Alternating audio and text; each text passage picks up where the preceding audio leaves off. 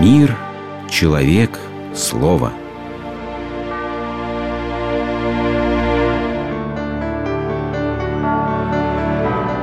Религиозная энциклопедия. Фантастика и реальность. Литература, как мы привыкли говорить, отражает реальность. Но есть среди литературных направлений одно, которое выглядит исключением. Это фантастика. Раньше ее называли научной фантастикой. Но, если честно, много ли в ней научного?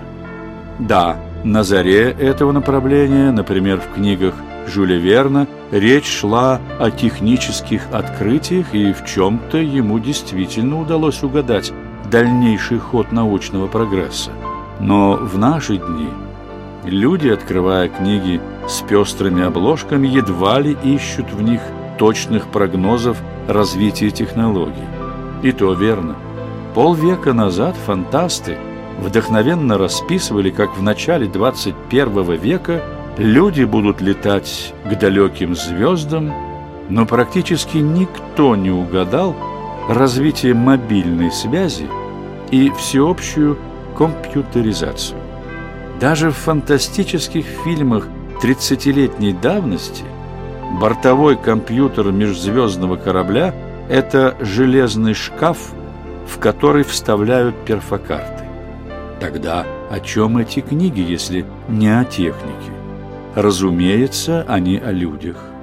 Но почему недостаточно писать о том, что мы видим вокруг себя – Зачем переносить действия на далекие планеты и в иные миры или придавать нашему собственному миру черты, которые ему совершенно не свойственны?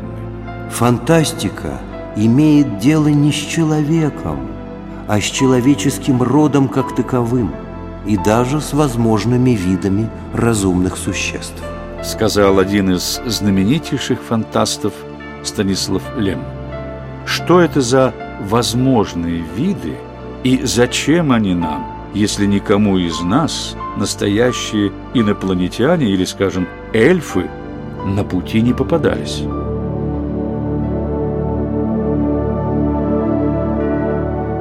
В свое время чуть ли не знаменем и технической, и творческой интеллигенции 60-х стала книга Аркадия и Бориса Стругацких «Понедельник начинается в субботу». Герои этой книги занимались научным исследованием волшебства, но то был лишь антураж. Они, по словам авторов, работали в институте, который занимался прежде всего проблемами человеческого счастья и смысла человеческой жизни.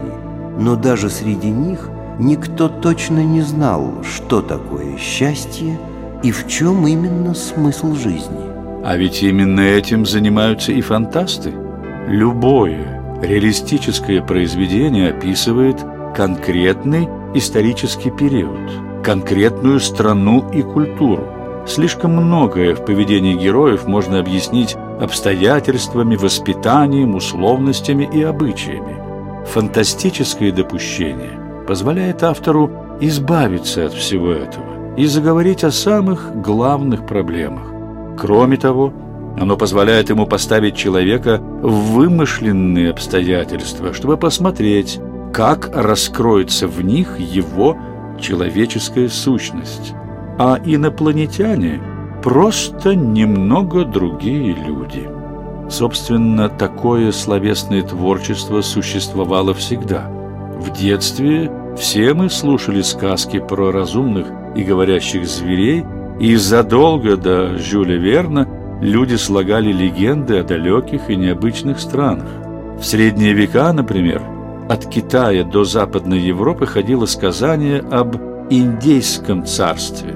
Оно же царство пресвитера Иоанна, счастливой земле, где осуществились на практике все евангельские идеалы.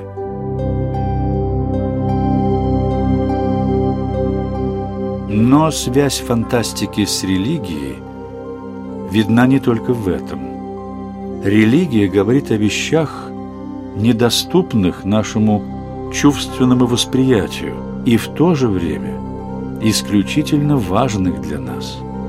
Точно так же и фантастика, помещая человека или эльфа в иной мир, раскрывает на самом деле все те же древние понятия добра и зла, смысла жизни и счастья.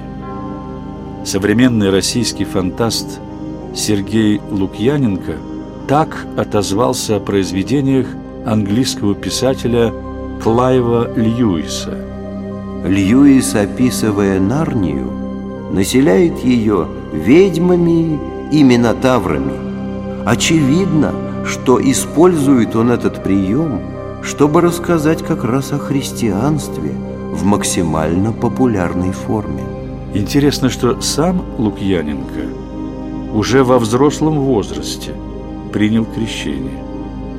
Перед этим он написал несколько книг, обращенных явно к духовной тематике.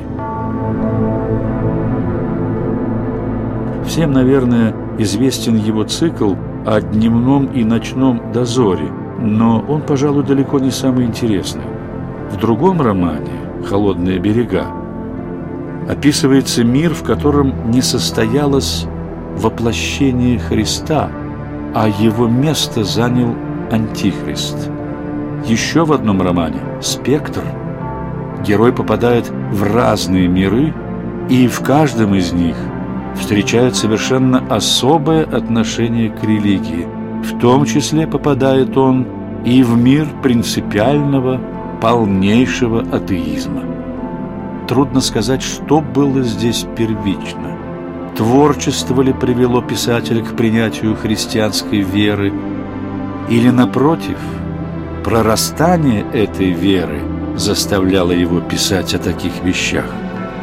Но какой же духовный смысл могут иметь эти книги для нас, его читателей?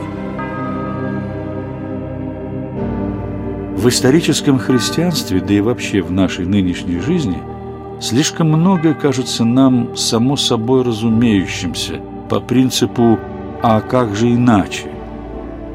Фантасты показывают нам мир, в котором кое-что выглядит совершенно иначе.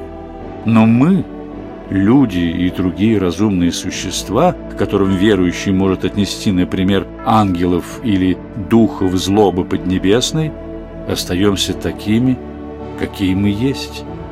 И это позволяет нам лучше понять смысл того, что происходит в мире нашем, задуматься над привычными ценностями и приоритетами.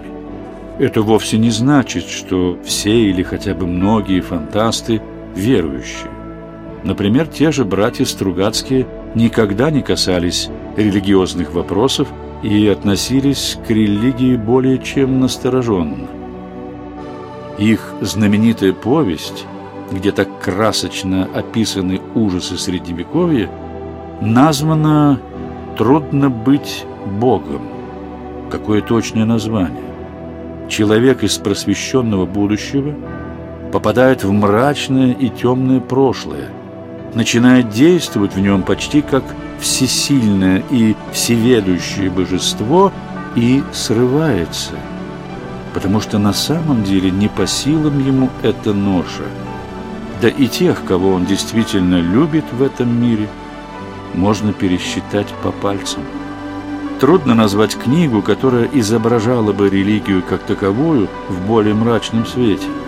И вместе с тем эта книга утверждает великую правоту христианства. Человеку невозможно сыграть роль Бога. Но Бог, добавим мы, может стать человеком, чтобы спасти людей. И фантастика, как и любое настоящее творчество, может стать тропинкой, ведущей человека к вратам высшей реальности, которая превосходит любые наши фантазии.